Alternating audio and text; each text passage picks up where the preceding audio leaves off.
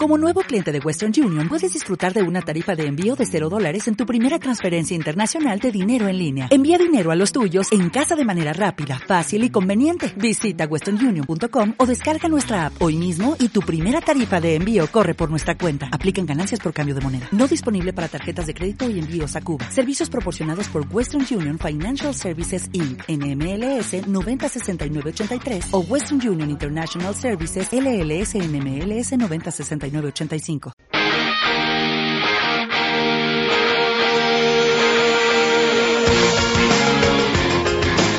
Bueno, pues nos quedan seis minutos y como siempre hacemos repaso a lo que han ocurrido o ha pasado en las Olimpiadas. Eh, recordar que están muy cerquita eh, las de Londres 2012 y si decimos eh, de bueno, un deportista que tiene tres Juegos Olímpicos, consiguió plata en decathlon en el 92 y que ahora mismo es director general de deportes de la Consejería Cultural de Cultura, Juventud y Deportes de la eh, Comunidad Autónoma de la región de Murcia, mucha gente, yo creo que les hemos dado ya la pista para que sepan de quién estamos hablando. Y si no lo decimos, estamos hablando de uno de los grandes del deporte español, Antonio Peñalver. Antonio, buenas tardes.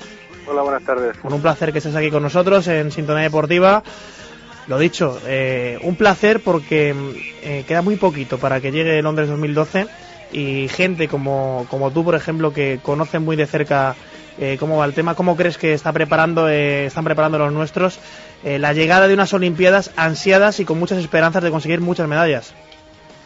Pues como siempre con, con, toda el, con todo el cuidado y la precaución del mundo, porque llega un punto ya no solamente la ilusión y el, y el trabajo, sino que hay que prestar mucha atención, hay que, digamos, mimarse para que no suceda ningún imprevisto, que casi siempre son los imprevistos los que dan al traste con algunas de las mayores ilusiones de nuestros deportistas.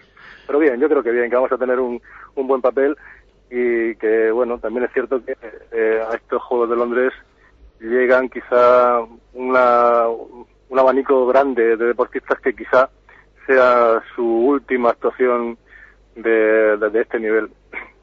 Bueno, Antonio, eh, tú como gran decaleta y como gran conocedor de eh, la categoría, ¿cómo ves a los nuestros? Hablando de decalón, hablando de triatlón, eh, preparados, con ganas y sobre todo con, gente con nombres propios. Bueno, en el decalón estamos un poquito ahora acusando un bache importante, ¿no?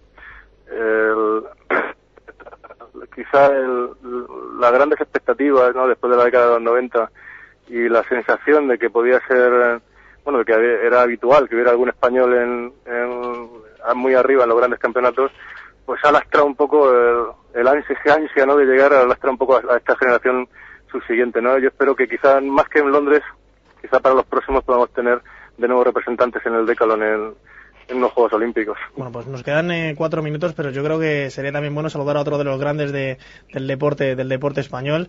Eh, hablamos de bueno, eh, de la Pértiga, de también bronce de Barcelona 92 y un nombre propio. Eh, Antonio, le saludamos. Eh, Javier García Chico, buenas tardes. Hola, buenas tardes. Bueno, un placer que, que estés aquí con nosotros. Os podéis saludar, Javier Antonio. Antonio, Javier. Este año lo vamos a ver mucho y nos vamos a oír, ¿eh, Javier? Además, además de verdad, además de verdad.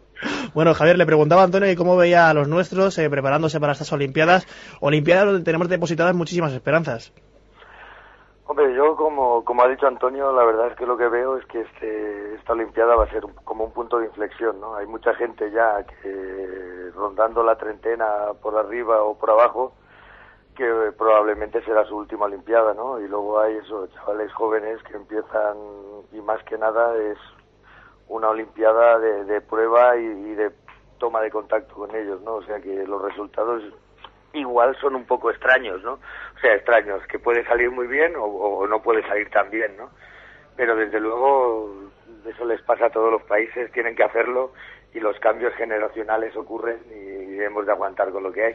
Bueno, ha cambiado mucho la historia desde, le preguntaba también antes Antonio, desde ese Barcelona 92.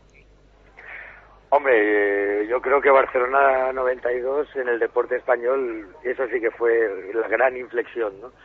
O sea, es cuando empezó a haber ayudas privadas, sobre todo, y eso ayudó mucho eso a que deportistas que se lo tomaban en serio, pero que tenían que hacer otras cosas, se dedicaron íntegramente al deporte y ahí vinieron los resultados, ¿no? Eso está claro, ¿no? Cuanto, cuando tienes un poquito las espaldas cubiertas y puedes dedicarte plenamente a dedicarte a tu deporte, generalmente los resultados son mejores.